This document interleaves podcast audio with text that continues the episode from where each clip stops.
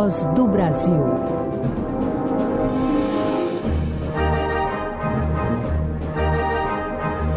Em Brasília, 19 horas.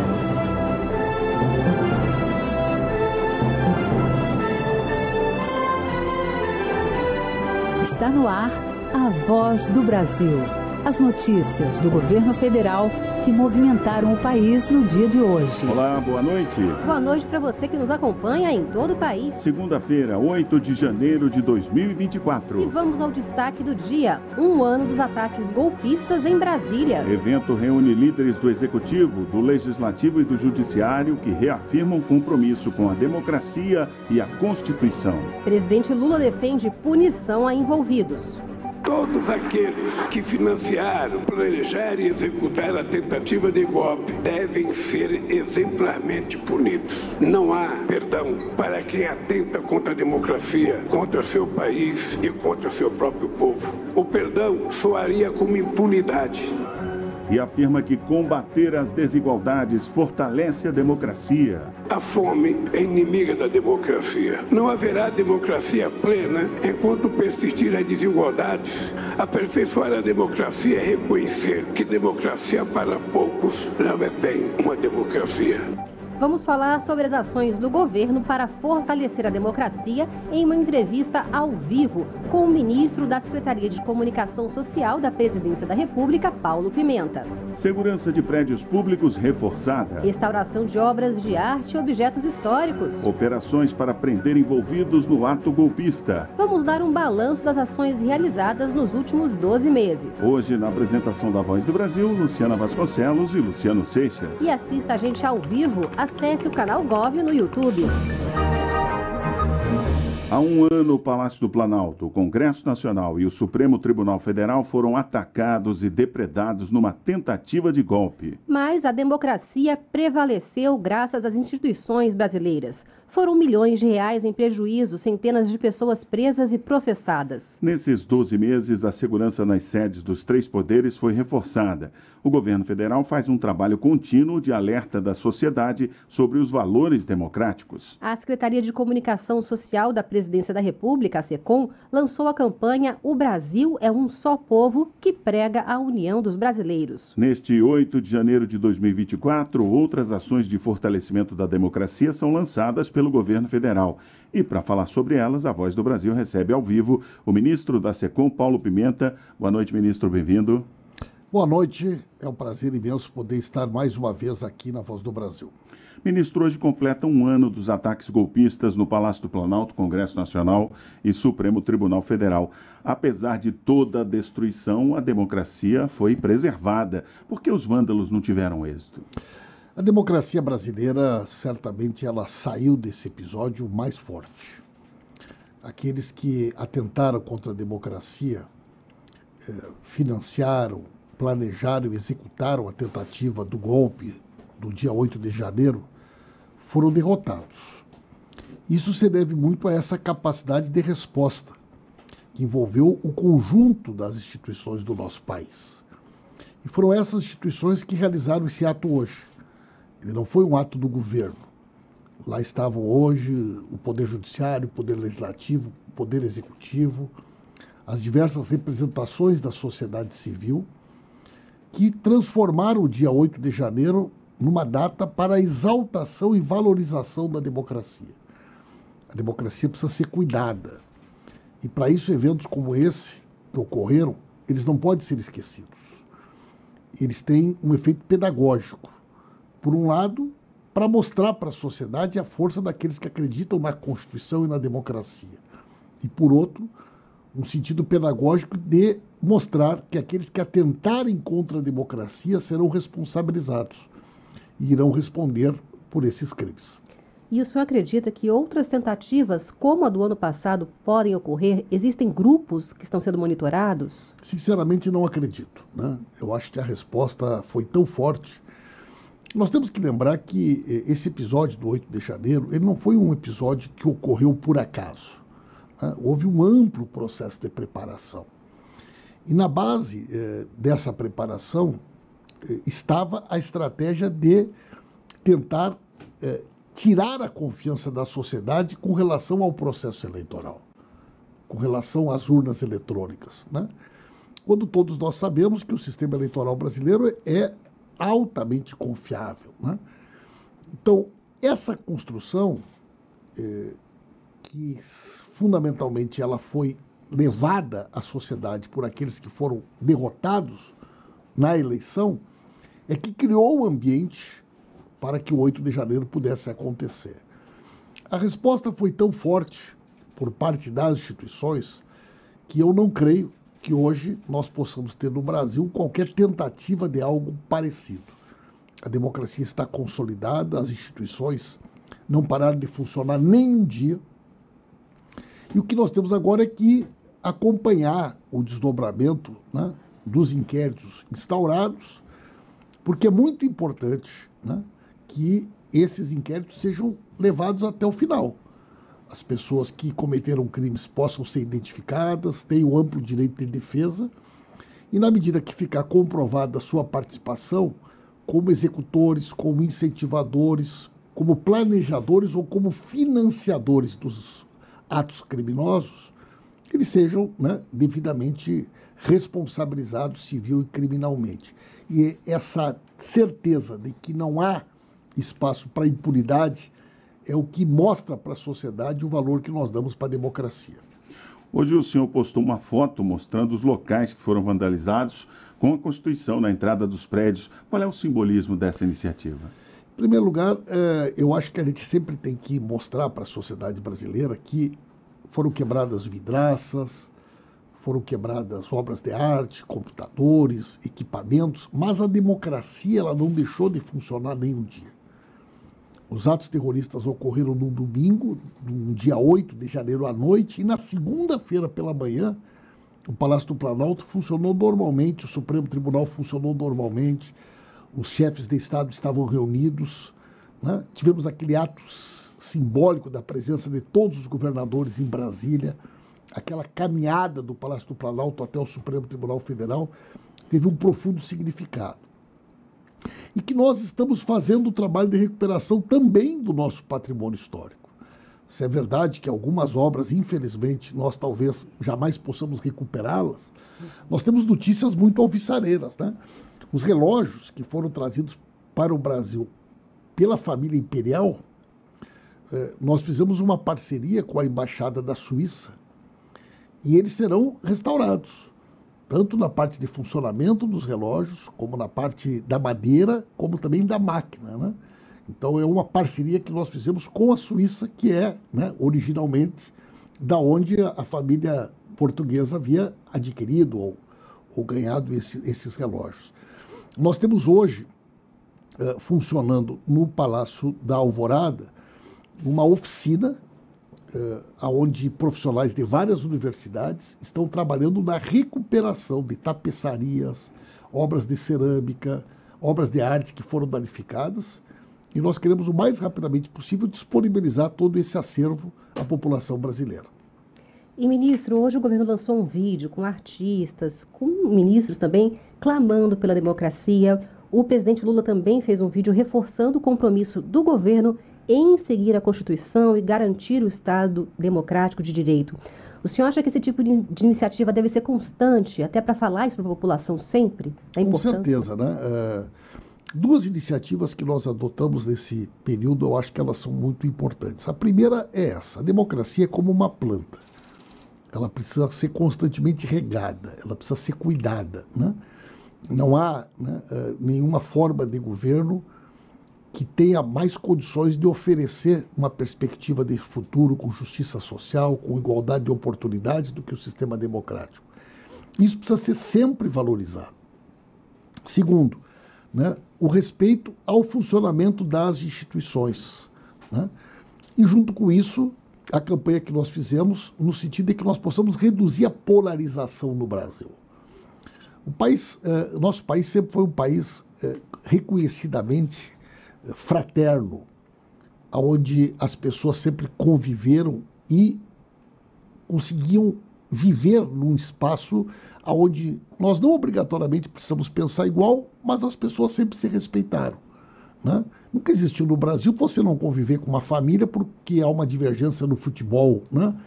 ou uma divergência sobre o tema da religião, né? ou pela orientação uh, sexual de alguém que compõe uma família, ou por divergência política. Infelizmente, nos últimos anos, essa realidade se alterou. E hoje famílias não se encontram por conta de divergências políticas, por conta de questões religiosas, e nós queremos virar essa página. Nós precisamos reconquistar o respeito, né, a ideia de que nós somos um só povo e que vamos conviver na, divers, na diferença, né, na diversidade. E isso é positivo. Né? Essa, essa pluralidade de ideias e de pensamentos, ela deve ser sempre exaltada como algo positivo na sociedade brasileira.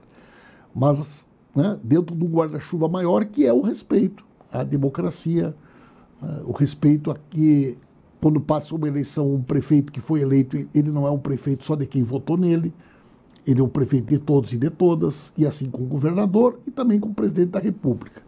Os momentos eleitorais são um momento de aferição das maiorias, mas passado o processo eleitoral, aqueles que são vencedores devem ser reconhecidos e respeitados como representantes de todos e de todas. Perfeito. Nós recebemos o ministro da Secretaria de Comunicação Social da Presidência da República, Paulo Pimenta. Obrigado, ministro, pela entrevista aqui à Voz do Brasil. Muito obrigado. E hoje, os chefes dos três poderes se reuniram em evento para reafirmar a importância e a força da democracia brasileira. O presidente Lula afirmou que sem democracia não existe liberdade, mas ressaltou que a liberdade não é uma permissão para ir contra a democracia. O presidente explicou que se a tentativa de golpe no dia 8 de janeiro do ano passado tivesse sido bem sucedida, a vontade soberana do povo teria sido roubada e a democracia destruída. Ouviram do Ipiranga as margens plácidas. O hino nacional, na voz da ministra da Cultura Margarete Menezes, marcou a abertura de ato para celebrar a democracia que uniu no Congresso Nacional chefes dos três poderes. O presidente Lula lembrou que há um ano golpistas invadiram as sedes dos poderes e foram contra a vontade soberana do povo. Se a tentativa de golpe fosse bem sucedida, muito mais do que vidraças, móveis, obras de arte objetos históricos teriam sido roubados e destruídos. A vontade soberana do povo brasileiro, expressa nas urnas, teria sido roubada e a democracia teria sido destruída. O presidente Lula ressaltou a importância do combate às desigualdades para haver uma democracia plena. A fome é inimiga da democracia. Não haverá democracia plena enquanto persistir as desigualdades. Uma criança sem acesso à educação não aprenderá jamais o significado da palavra democracia. Um pai ou uma mãe de família no semáforo empunhando um cartaz escrito: Me ajudem, pelo amor de Deus. Tão pouco saberá o que é democracia. Aperfeiçoar a democracia é reconhecer que democracia para poucos não é bem uma democracia. Se formos capazes de deixar a divergência de lado para defendermos o regime democrático, somos também capazes de nos unirmos para construir um país mais justo e menos desigual. O presidente Lula defendeu uma punição exemplar para aqueles que foram contra a democracia. Todos aqueles que financiaram, planejaram e executaram a tentativa de golpe devem ser exemplarmente punidos. Não há perdão para quem atenta contra a democracia, contra seu país e contra seu próprio povo. O perdão soaria como impunidade e a impunidade como salvo-conduto para novos atos terroristas no nosso país. Após um ano dos ataques em Brasília, o presidente Lula ressaltou que a liberdade não pode ser usada contra a democracia. Não há democracia sem liberdade, mas que ninguém confunda liberdade com permissão para atentar contra a democracia. Liberdade não é uma autorização para espalhar mentiras sobre as vacinas nas redes sociais, que pode ter levado centenas de milhares de brasileiros e brasileiras à morte por conta do Covid. Liberdade não é o direito de pregar a instalação de um regime autoritário e o assassinato de adversários. As mentiras, a desinformação e os discursos de ódio foram combustível para o 8 de janeiro. Nossa democracia estará sob constante ameaça enquanto não formos firmes na regulação das redes sociais. No fim do evento, o presidente Lula desceu a rampa do Congresso, local ocupado há um ano por vândalos que invadiram e depredaram a sede do Supremo Tribunal Federal, o Congresso Nacional e o Palácio do Planalto, deixando um rastro de destruição. No dia 8 de janeiro de 2023, resta a lembrança de um momento superado, mas que jamais será esquecido. Reportagem Pablo Mundim. Pátria amada, Brasil. E durante o evento, governadores e integrantes do Poder Judiciário defenderam as instituições democráticas do país. Eles defenderam a punição exemplar de todos que planejaram e participaram dos atos violentos do dia 8 de janeiro de 2023. A governadora do Rio Grande do Norte, Fátima Bezerra, representando todos os estados, destacou que os acontecimentos do 8 de janeiro de 2023 não devem ser esquecidos. A truculência e a incivilidade puseram à prova o regime democrático no país, promovendo cenas que nunca sairão de nossas memórias. Em um dos primeiros discursos públicos após tomar posse na Procuradoria-Geral da República, Paulo Gonet defendeu punição a todas as pessoas envolvidas na tentativa de golpe. Deve ser visto como sinal de saúde da democracia que pessoas de não importa que status social venham a ser responsabilizadas pela prática de atos hostis ao regime político democrático. Entre os alvos da massa enfurecida que atacou Brasília no 8 de janeiro estava o processo eleitoral brasileiro, colocado em xeque por um sem número de notícias falsas disseminadas principalmente na internet. Na defesa da democracia, o presidente do Tribunal Superior Eleitoral, Alexandre de Moraes, disse ser fundamental a regulamentação das redes sociais. Não há razoabilidade em se manter as redes sociais, as big techs, a internet como terra de ninguém. É, o que vale para o mundo real deve valer para o mundo virtual. Segundo o balanço divulgado pelo gabinete do ministro Alexandre de Moraes, que também é relator dos atos golpistas, pouco mais de 1.700 pessoas foram detidas por conta dos atos antidemocráticos em 2023. Das ações penais abertas até dezembro do ano passado, 30 pessoas foram julgadas e condenadas a penas que chegam a até 17 anos de prisão. Outros 146 réus devem ser julgados até abril deste ano. Reportagem Luana Karen. Uma operação permanente que visa responsabilizar os financiadores e executores da tentativa de golpe no ano passado. É a Lesa Pátria, executada pela Polícia Federal, que teve mais uma fase realizada hoje. Desde os ataques, já são mais de 400 mandados cumpridos e 1.300 pessoas presas. A Polícia Federal deflagrou mais uma etapa da Operação Lesa Pátria. É a 23ª fase da operação que investiga financiadores, participantes e organizadores dos atos golpistas no Brasil. Desta vez, a Polícia Federal cumpriu 46 mandados de busca e apreensão em 12 unidades da Federação. Na Bahia, também foi cumprido um mandado de prisão preventiva. Todos os mandados foram expedidos pelo Supremo Tribunal Federal. Neste um ano de Operação Lesa Pátria, a Polícia Federal cumpriu 97 mandados de prisão preventiva e 313 de busca e apreensão. Estima-se que os valores de bens apreendidos ultrapassem os 11 milhões de reais. Já o valor dos veículos e ônibus apreendidos chega aos 13 milhões de reais. Lembrando que a operação foi responsável ainda por 1.393 prisões em flagrante, nos dias logo depois dos ataques. Os fatos investigados envolvem os crimes de abolição violenta do Estado Democrático de Direito, golpes de Estado, dano qualificado, associação criminosa, incitação ao crime, destruição e deterioração de bens especialmente protegidos. Graciele Bittencourt para a Voz do Brasil. E esse ano que passou foi de muito trabalho para reconstruir espaços e restaurar obras de arte e objetos históricos danificados pelos vândalos. Os planos de segurança do Palácio do Planalto e de outros prédios da presidência foram atualizados. Com investimentos em novos equipamentos e estruturas móveis para defender as instalações. Obras de arte e presentes de estados estrangeiros que foram danificados passam por restauração. São artigos com valor inestimável, como o relógio Baltazar Martinot Bull, do século XVII, chegou ao Brasil pelas mãos de Dom João VI em 1808. A peça foi enviada à Suíça no fim de dezembro para restauração. E na semana passada foi anunciada a construção do Museu da Democracia, que será dedicado ao 8 de janeiro.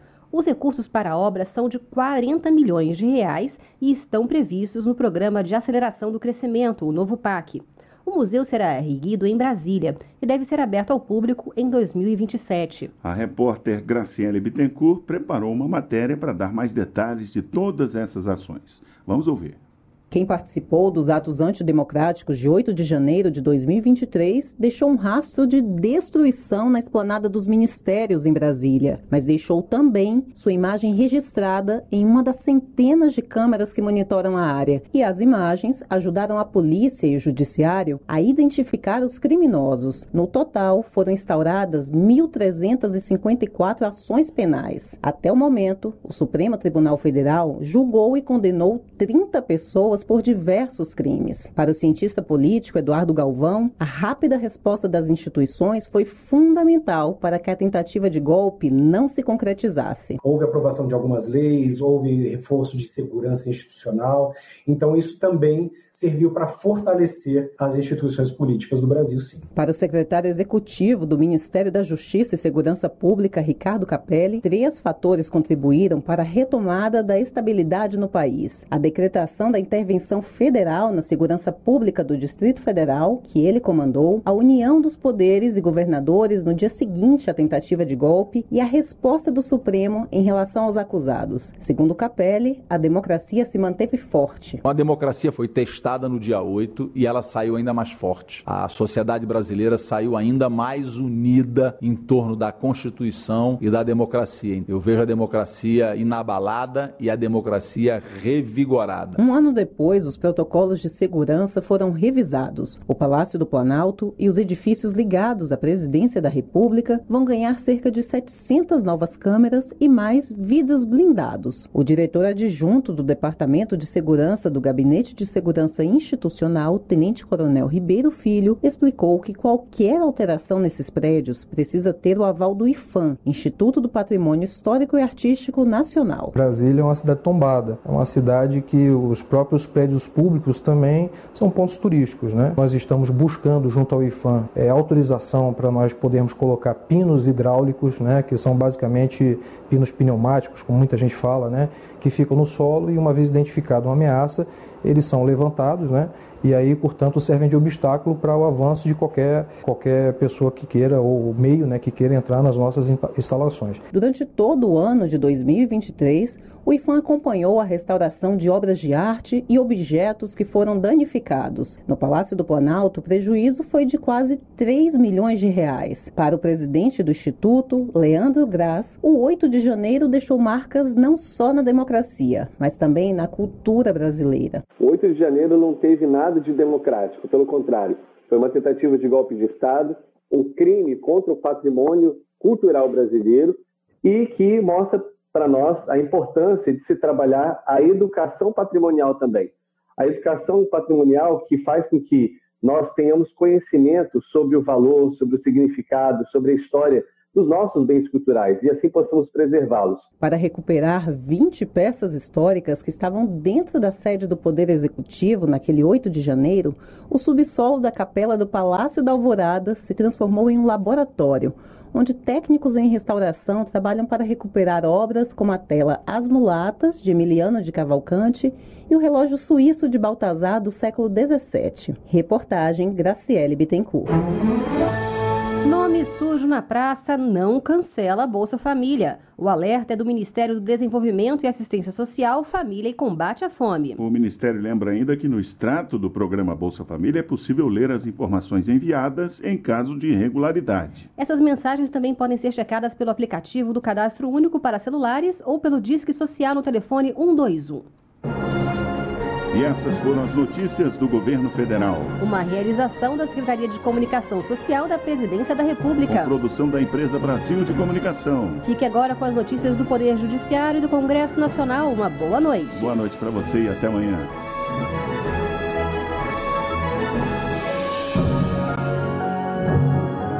A Voz do Brasil. Governo Federal.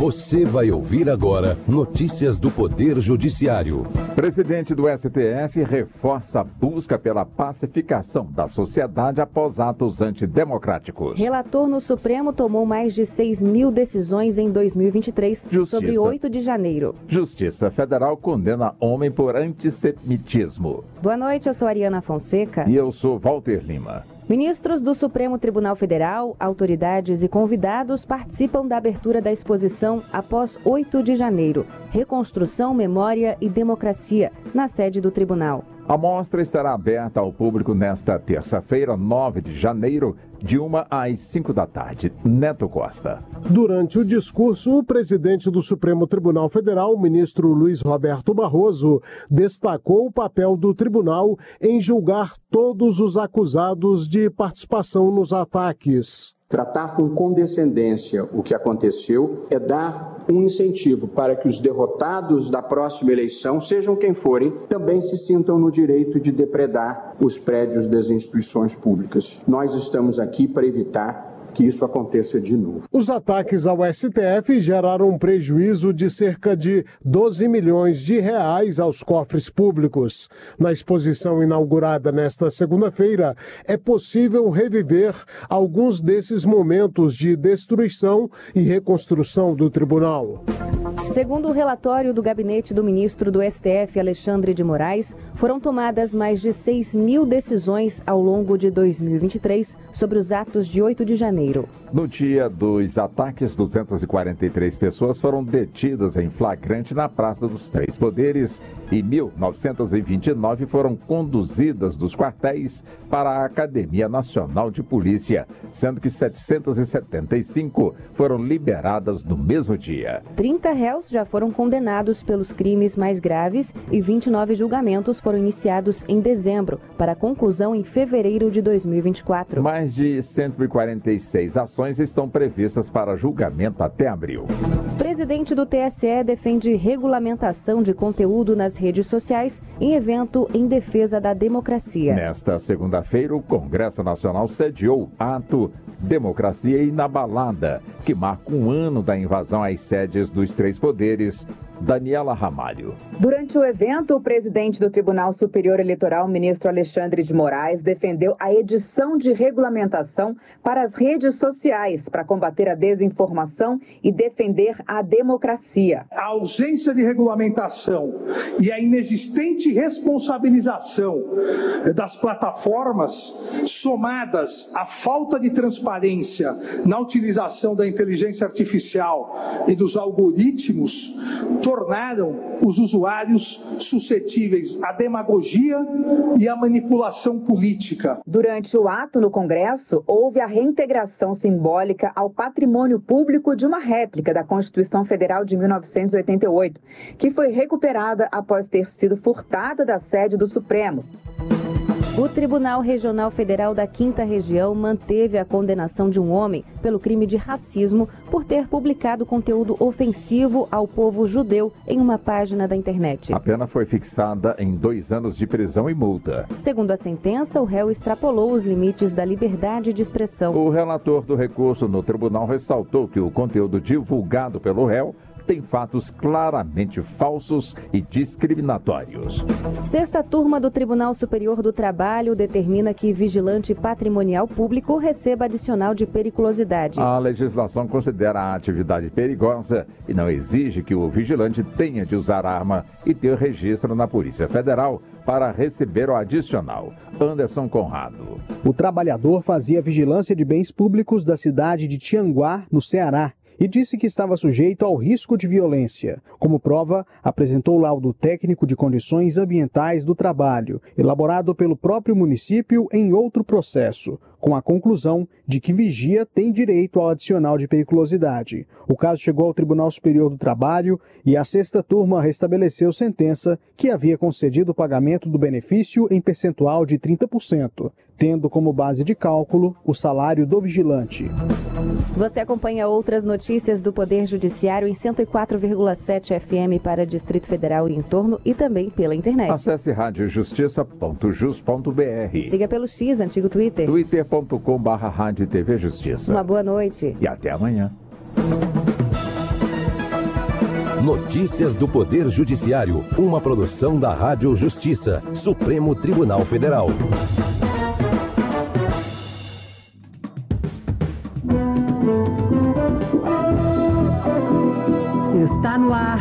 Jornal do Senado. Eu sou Paula Groba e estes são os destaques de hoje do Jornal do Senado, que começa agora. Ato no Congresso marca a defesa da democracia e reúne presidentes dos três poderes da República.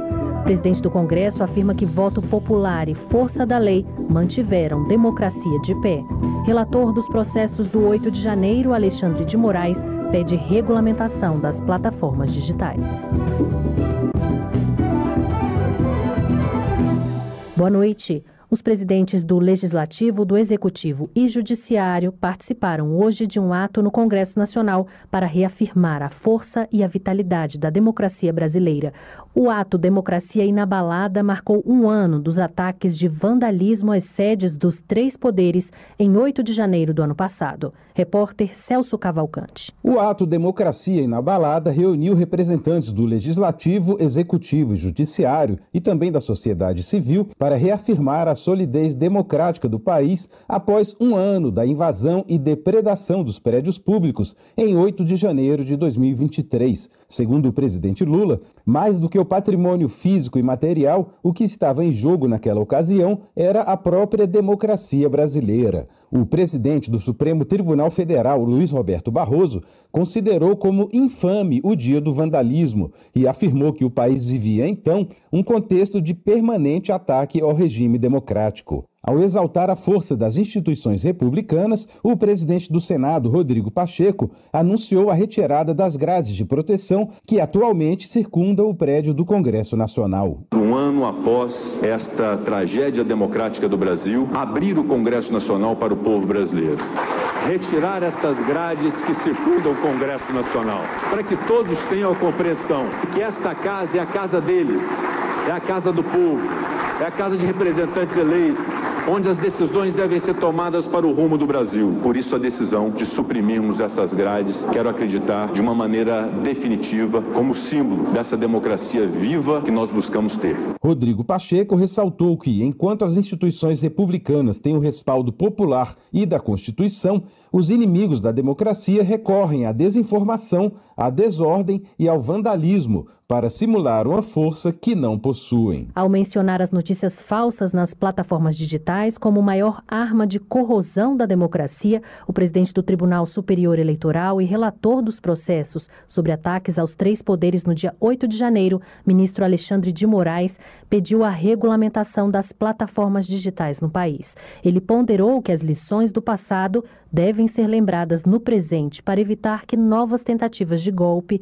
ocorram no futuro e defendeu o rigor da lei na punição dos invasores ao afirmar que impunidade não representa paz e união. A repórter Janaína Araújo tem mais informações. O presidente do Tribunal Superior Eleitoral, Alexandre de Moraes, iniciou sua fala na cerimônia sentenciando que a democracia venceu, mas manifestou a necessidade de manutenção, defesa e consolidação do regime democrático por meio da responsabilização dos envolvidos nos atos antidemocráticos e de uma lei que regulamente as redes sociais. Todos que pactuaram com a quebra da democracia e a tentativa de instalação de um estado de exceção serão responsabilizados e hoje também é o momento de reafirmarmos a urgente necessidade de neutralização de um dos grandes perigos modernos à democracia, a instrumentalização das redes sociais pelo novo populismo digital extremista. Há necessidade de uma regulamentação, como recentemente aprovado na União Europeia. Autor do projeto de lei que ficou conhecido como PL das Fake News, que trata da responsabilidade dos provedores no combate à desinformação e no aumento da transparência na internet em relação a conteúdos patrocinados, o senador Alessandro Vieira, do MDB de Sergipe, esteve no ato Democracia Inabalada. Ele falou sobre a proposta. Com essa regulamentação, você reduz muitos danos causados pelas redes sociais. E, para minha visão, o mais importante é você ter a responsabilização das plataformas pelo conteúdo que elas fazem circular com maior vigor. Não dá para deixar mais as empresas numa situação de absoluta impunidade. O projeto do senador está em análise na Câmara dos Deputados desde 2020, deve retornar ao Senado para nova votação e precisa ser sancionado pelo presidente da República para virar lei.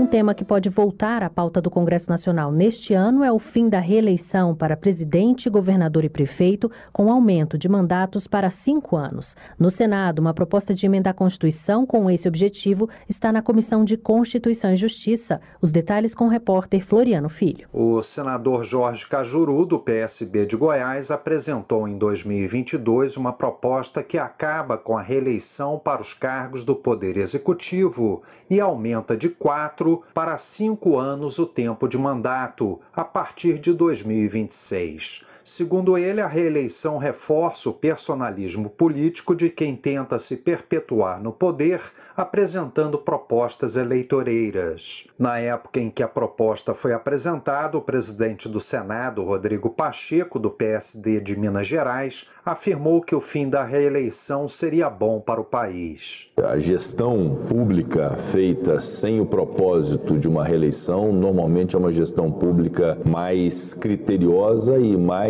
afeita a realizações imediatas sem populismo e sem intenção eleitoral. Portanto, o fim da reeleição considero que é uma lógica muito importante e muito interessante para o país. Em dezembro, ao fazer uma previsão sobre os trabalhos legislativos para o ano de 2024, Pacheco incluiu o fim da reeleição entre os debates que estarão na pauta do Congresso Nacional. A PEC 12 de 2022 está na Comissão de Constituição e Justiça aguardando a escolha de um relator. E na volta dos trabalhos, senadores e deputados também devem analisar os vetos presidenciais à LDO, a Lei de Diretrizes Orçamentárias, em sessão do Congresso Nacional. O veto ao calendário de pagamento de emendas parlamentares divide opiniões no Senado. Repórter Bianca Mingotti. A Lei de Diretrizes Orçamentárias, LDO, foi sancionada com vetos pelo presidente Lula. Foram barrados 34 itens no total. Entre eles está o prazo de pagamento de transferências automáticas e regulares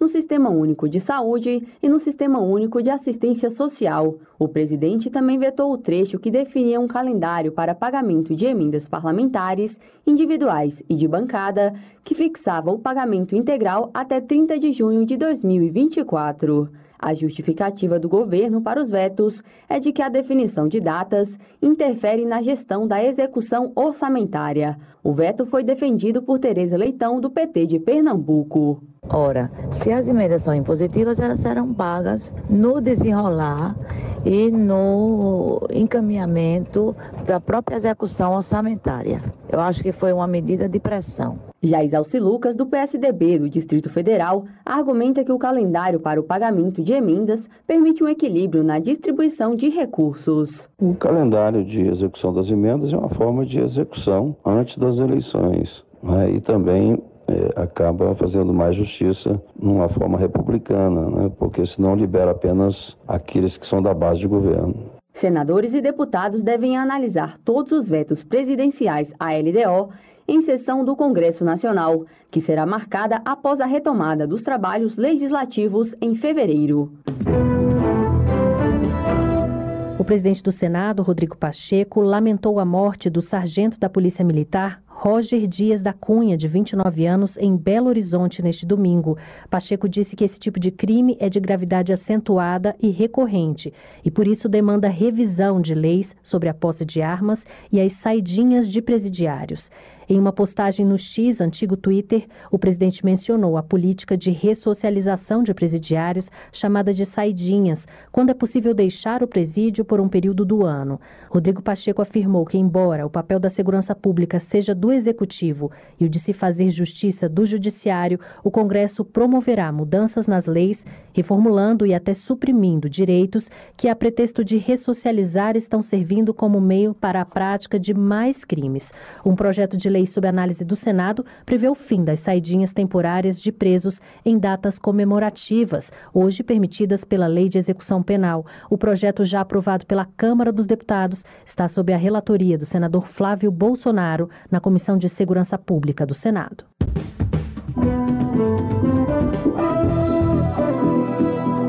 Com trabalhos técnicos de Eric Bento, o Jornal do Senado fica por aqui. Acompanhe agora as notícias da Câmara dos Deputados. Boa noite e até amanhã.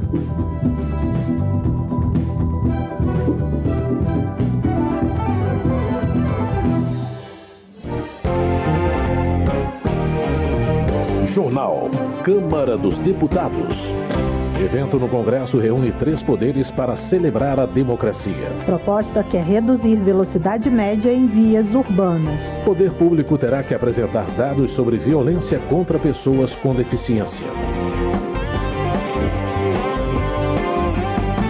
Boa noite. A Comissão de Constituição e Justiça da Câmara aprovou o projeto de lei que obriga o poder público a elaborar estatísticas sobre violência contra pessoas com deficiência. A repórter Paula Moraes explica a importância da medida. De acordo com o texto aprovado, as estatísticas produzidas deverão alimentar a base de dados do Sistema de Informação para a Infância e Adolescência, CIPIA, e do Sistema de Informação de Agravos e Notificação, SINAM. O CIPIA registra informações sobre o cumprimento dos direitos das crianças e adolescentes. O SINAM fornece informações sobre os casos de doenças com notificação compulsória, como dengue e hepatite virais.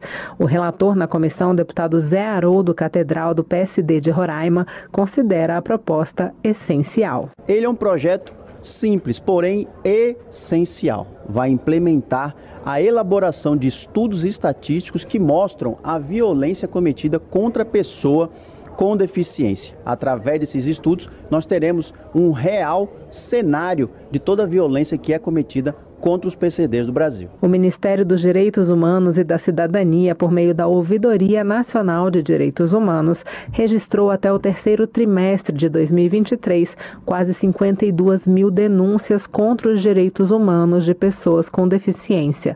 Os dados indicam um aumento de 150% na comparação com o período anterior. O Disque 100 é um serviço do Ministério que recebe demandas relativas a violações de direitos humanos, especialmente especialmente as que atingem populações em situação de vulnerabilidade social. O projeto que obriga o poder público a elaborar estatísticas sobre violência contra pessoas com deficiência segue para o Senado. Da Rádio Câmara de Brasília, Paula Moraes. Saúde. Alberto Mourão, do MDB de São Paulo, é autor de projeto que cria um sistema para dar mais transparência no monitoramento de procedimentos ofertados pelo SUS. O parlamentar explica que a medida possibilita que os pacientes acompanhem sua posição na fila de espera para consultas, exames, cirurgias eletivas e internações de emergência. O que, que precisa ser feito? Organizar isso de forma mais transparente para que as pessoas possam ter certeza de que ninguém está se passando na frente e, e também ter certeza de que às vezes você tem fila dupla. Você tem fila que alguém que está está em três lugares cadastrados, tem uns que não estão cadastrados numa, mas está sobrando vaga em algum lugar de serviço. Então, organizar o sistema para que a gente possa dar mais acessibilidade mais transparência ao sistema, criando mais equidade no processo de tratamento das pessoas do Sistema Único de Saúde. E para fazer isso, não há dúvida que um cadastro único, né, um sistema único que integre eh, os municípios, estados e União num único sistema, de forma que a gente possa ter o tamanho da nossa oferta de serviços e o tamanho da nossa demanda e com isso fazer a melhor gestão do sistema. Alberto Mourão enfatiza que a organização do sistema permite ainda a realização de mutirões de cirurgias eletivas e de consultas com foco maior nas especialidades mais procuradas. O projeto aguarda a deliberação do plenário. Votação. Proposta aprovada na Câmara eleva Darcy Ribeiro a herói da pátria. O repórter José Carlos Oliveira fala sobre o homenageado. A Câmara dos Deputados aprovou a inclusão do antropólogo Darcy Ribeiro no livro dos Heróis e Heroínas da Pátria. O projeto de lei passou pelas comissões de Cultura e de Constituição e Justiça em caráter conclusivo e segue agora para a análise do Senado. Um dos relatores da proposta, o deputado Afonso Mota, do PDT do Rio Grande do Sul, destacou a relevância histórica de Darcy à frente do governo João Goulart e da campanha da legalidade contra a ditadura militar. Sociólogo, antropólogo, educador, Darcy assumiu o cargo de ministro no gabinete do Jango, se tornou figura-chave na defesa da legalidade e da democracia. Depois, claro, como todos os trabalhistas, foi exilado. O mineiro Darcy Ribeiro nasceu em Montes Claros em 1922. Ao longo da vasta carreira acadêmica, desenvolveu ideias sobre identidade latino-americana, valorização da cultura dos povos indígenas e resgate das bases sociais do país. É autor do livro O Povo Brasileiro: A Formação e o Sentido do Brasil, um dos clássicos da antropologia e da sociologia. Amigo de Leonel Brizola, Darcy se filiou ao PDT e chegou a vice-governador do Rio de Janeiro nos anos 80 e a senador na década seguinte. Outra marca da sua trajetória está na educação. Darcy Ribeiro foi um dos responsáveis pela criação da Universidade de Brasília nos anos 1960, idealizou a Universidade Estadual do Norte Fluminense nos anos 1990 e comandou a implantação dos CIEPs, os Centros Integrados de Ensino Público, que foram pilares da educação em tempo integral, como lembra o deputado Afonso Mota na educação como instrumento de fortalecimento da democracia e da nossa cultura popular e também de desenvolvimento de todo o nosso povo. Uma educação pública, de qualidade, de tempo integral e que é muito transformadora na nossa sociedade. O livro dos heróis e heroínas da pátria fica no Panteão da Liberdade e da Democracia, na Praça dos Três Poderes, em Brasília. Lá estão registrados os nomes de brasileiros e brasileiras que contribuíram para a construção do país como nação. Entre eles, o amigo de Darcy Ribeiro, Leonel Brizola, além de Zilda Arms, Zumbi e Dandara dos Palmares. Da Rádio Câmara de Brasília, José Carlos Oliveira. Educação. Pastor Sargento Isidório, do Avante da Bahia, elogia o governo por anunciar condições de renegociação de dívidas junto ao Fundo de Financiamento Estudantil. O deputado alega que a medida teve como referência um projeto de sua autoria que cria regras para proibir a negativação dos estudantes. Eles sairão do SPC, da Serasa, não serão mais tratados como inadimplente caloteiro voltarão à sua vida normal, social, com dignidade, porque o que eles fizeram foi estudar.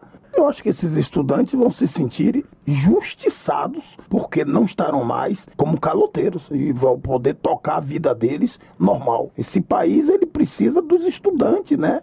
É, os estudantes é que é o futuro dessa nação. De acordo com o site do governo federal, o estudante com dívidas junto ao FIES deverá solicitar a renegociação até 31 de maio de 2024 junto ao agente financeiro com o qual tem contrato. Política. Bom Gás, do PT do Rio Grande do Sul, critica o aumento da destinação de recursos para emendas parlamentares, que passou de 13 bilhões de reais no final do governo Temer para cerca de 40 bilhões atualmente. O parlamentar argumenta que a quantia, além de ser excessiva, compromete verbas da União destinadas à saúde, obras e rodovias. Segundo o Bom Gás, a tentativa dos parlamentares de assumir o papel do Poder Executivo na execução do orçamento prejudica a implementação de programas estruturantes e invade as prerrogativas do presidente da República. Transportes. O debate sobre a redução da velocidade média das vias urbanas para 50 km por hora pode ser um dos destaques esse ano. Em dezembro, duas comissões da Câmara discutiram os benefícios da proposta com especialistas. O repórter Luiz Cláudio Canuto acompanhou. Um grupo de trabalho pode ser criado na Câmara dos Deputados para dar agilidade à tramitação da proposta que reduz para 50 km por hora a velocidade média nas vias urbanas. As comissões de Saúde, de Viação e Transportes da Câmara debateram os benefícios da readequação das velocidades com especialistas de trânsito. O projeto apresentado pelo deputado Gilmar Tato, do PT de São Paulo, reduz de 80 para 60 km por hora a velocidade nas vias urbanas de trânsito rápido e de 60 para 50 km por hora nas vias arteriais. O deputado Juninho do Pneu, do União do Rio de Janeiro, presidiu a reunião e propôs a criação de um grupo de trabalho. Vamos criar um grupo de trabalho, deputado. Acho que é muito importante para a gente encaminhar isso aí, né? marcar com, com o presidente, com o Arthur Lira, para a gente destravar onde tiver travado aí através da comissão. A exemplo dos demais participantes da audiência pública, a representante do Ministério da Saúde, Letícia Cardoso, defendeu a redução da velocidade e citou a bem-sucedida experiência da capital cearense, Fortaleza. A medida foi implantada pela Prefeitura em maio. Existe um mito de que se a gente reduz a velocidade dentro do perímetro urbano, os engarrafamentos aumentam, o trânsito não flui e a gente perde muito tempo para chegar no local que a gente quer chegar. E esse é um estudo recente de Fortaleza que vem implementando uma série de medidas para prevenção de acidente de trânsito e investimento em mobilidade urbana, mostrando que a readequação de velocidade não impactou no tempo de viagens. Então eles fizeram esse estudo, é recente, bem recente. O técnico em segurança viária da OPAS, Organização Pan-Americana da Saúde, Victor Pavarino, citou conclusões da Conferência Ministerial Global sobre Segurança Rodoviária em Estocolmo em 2020, da sexta semana das Nações Unidas de Segurança Viária em 2021 e depois de uma reunião da ONU em 2022 sobre o tema. De todos os fatores de risco que a gente tem, de longe, a velocidade continua sendo o principal que a gente tem que atacar. Se a gente tem pouco para investir, seria na velocidade. Até porque a velocidade, como foi dito aqui pelos que me antecederam, perpassa todos os demais fatores de risco, Letícia. Se a gente tem problema do não uso do capacete, de beber e dirigir, quanto maior a velocidade, tanto maior vai ser a consequência dos demais fatores. No Brasil, os motociclistas representam quase três entre cinco vítimas de acidentes, segundo Pesquisa Nacional de Saúde de 2019. Mais educação aos motociclistas seria uma importante medida, segundo o representante do IPEA, Instituto de Pesquisa Econômica Aplicada, Carlos Henrique Carvalho. Se você pegar nos últimos 25 anos, a participação das motocicletas em mortes, né, por sinistro de trânsito, eram menos de 5%, hoje já são 30%. Então, sem dúvida nenhuma, é uma discussão que a gente vai ter que ter. Eu acho que o parlamento também vai ter que ter, no sentido de. Não é muito simples, é complexo, né? É complexo. multidisciplinar. Né? Você tem pessoas hoje que dependem da motocicleta para levar comida para sua família, né? Não é tão fácil assim. Segundo ele, o legislativo precisa avançar nas leis para se igualar aos modelos adotados em outros países, como a redução da velocidade média e também fiscalizar a aplicação dos recursos públicos destinados a objetivos traçados para a melhoria no trânsito, como o DPVAT e a CID. Segundo o Ministério da Saúde, acidentes de trânsito estão entre as 10 principais causas de morte em países de baixa e média renda e é a sexta causa de perda de anos de vida por incapacidade. No Brasil, em 2022, houve mais de 32 mil mortes por acidentes de trânsito e quase 200 mil internações. O custo aos cofres públicos chegou a 305 milhões de reais. Da Rádio Câmara de Brasília, Luiz Cláudio Canuto. Economia. Membro da Frente Parlamentar em Defesa do Comércio e Serviços, Zé Neto do PT da Bahia defende a aprovação do projeto que acaba com a isenção sobre as compras de produtos importados feitas pela internet no valor de até 50 dólares. Na opinião do deputado, o benefício cria uma concorrência desleal entre empresas nacionais e estrangeiras, o que prejudica o mercado brasileiro. A cada 100 mercadorias que chegam no Brasil, mais de 70%, são de fora, gerando empregos em outro país, gerando fortalecimento da indústria de outro país. Só que isso foi crescendo de tal forma que acaba prejudicando o quê? A geração de emprego e renda no Brasil, ter fechado indústrias, principalmente indústrias do setor têxtil, do setor calçadista. As grandes vítimas vão ser as feiras de, de comércios e de varejos nessas cidades pelo Brasil inteiro. Sabe por quê? Porque as pessoas aprenderam rápido a entrar nessas empresas chinesas e comprar. O preço de lá vem sem imposto, você ainda vai receber em casa sem pagar frete. Nós não estamos criando nenhum imposto, nós estamos discutindo uma forma que a gente ter condição da equidade. Zé Neto acrescenta que a falta de uma regulação mais rigorosa pode permitir a entrada de produtos estrangeiros sem qualidade técnica e sanitária, colocando em risco o cidadão. Desenvolvimento Regional. Paulão do PT de Alagoas defende que as autoridades competentes responsabilizem os diretores da mineradora Braskem nos âmbitos civil, administrativo, ambiental e penal, pelo que chama de maior crime ambiental urbano do mundo. Paulão registra que a Polícia Federal realizou a Operação Lágrimas de Sal para investigar a falta de transparência da Braskem em relação à documentação exigida para a exploração de salgema em Maceió. Homenagem. Representantes dos três poderes se reuniram hoje em um ato em defesa da democracia brasileira. Mais detalhes na reportagem de José Carlos Oliveira. Evento no Congresso Nacional marcou nesta segunda-feira a resistência da democracia brasileira após os atos golpistas de 8 de janeiro de 2023. Com o slogan Democracia Inabalada, os presidentes dos três poderes da República voltaram a condenar a depredação das sedes dos palácios do Planalto, do Congresso e do Supremo Tribunal Federal, ocorrida há exatamente um ano por extremistas que contestavam o resultado das eleições de 2022. O presidente do STF, Luiz Roberto Barroso, lembrou que os ataques foram meticulosamente preparados com desrespeito às instituições e disseminação de ódios e mentiras. Presidente do Congresso, o senador Rodrigo Pacheco, ressaltou a força da Constituição Federal e da escolha democrática da população brasileira. O presidente Lula classificou a resistência democrática de eloquente não ao fascismo. O presidente da Câmara dos Deputados, Arthur Lira, não compareceu por problemas de saúde na família e divulgou mensagem nas redes sociais. Em um dos trechos, Arthur Lira afirma textualmente que há um ano as sedes dos três poderes da República foram atacadas e depredadas num ato de violência que merece ser permanentemente repudiado. A liberdade de manifestação e o direito fundamental de protestar jamais podem se converter em violência e destruição. Devemos sempre celebrar a democracia e cuidar o futuro de nosso país. A Câmara dos Deputados, Casa dos Representantes do Povo e expressão significativa do nosso regime democrático, tem dado o exemplo em prol do Brasil e dos mais caros valores consagrados em nossa Constituição Federal. No dia seguinte aos atos golpistas de 2023, Arthur Lira discursou em defesa da democracia no plenário da Câmara dos Deputados. A profanação do templo, da democracia e o inaceitável vandalismo são condenáveis sob todos os pontos de vista e merecem uma apuração rigorosa. O povo quer respeito à ordem, às instituições e ao patrimônio público a maior resposta que podemos dar agora é mais e mais democracia.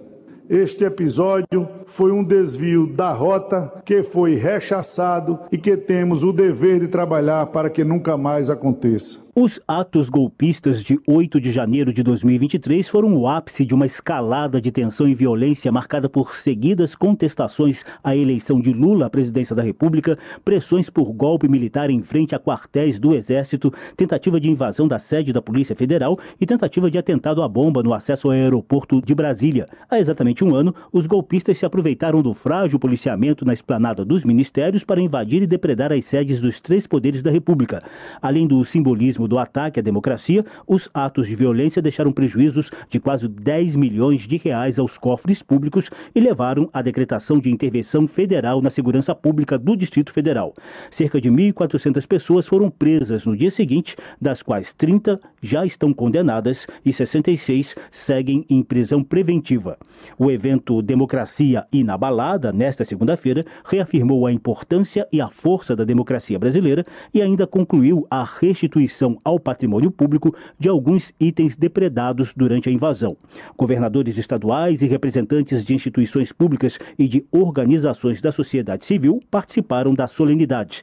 Entre ontem e hoje, a Central Única dos Trabalhadores organizou manifestações populares em defesa da democracia em várias cidades do país. Da Rádio Câmara de Brasília, José Carlos Oliveira.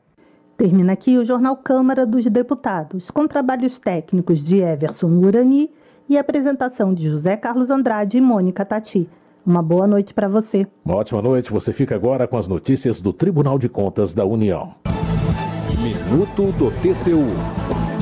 Desde o dia 8 de janeiro de 2023, quando os prédios do Palácio do Planalto, Congresso Nacional e Supremo Tribunal Federal foram depredados, o Tribunal de Contas da União vem atuando em ações relacionadas ao episódio. O TCU deu suporte técnico à Comissão Parlamentar Mista de Inquérito, instalada em maio do ano passado. Os bancos de dados do tribunal permitiram cruzar e analisar informações que não estão disponíveis a outros órgãos de controle e investigação. No momento, estão em andamento no TCU cinco processos relacionados aos atos de 8 de janeiro, um deles busca identificar os envolvidos nas invasões. No caso de funcionários públicos identificados, o tribunal poderá aplicar sanções que vão desde multa até a inabilitação para ocupar cargo público. Saiba mais em tcu.gov.br. TCU Fiscalização a serviço da sociedade.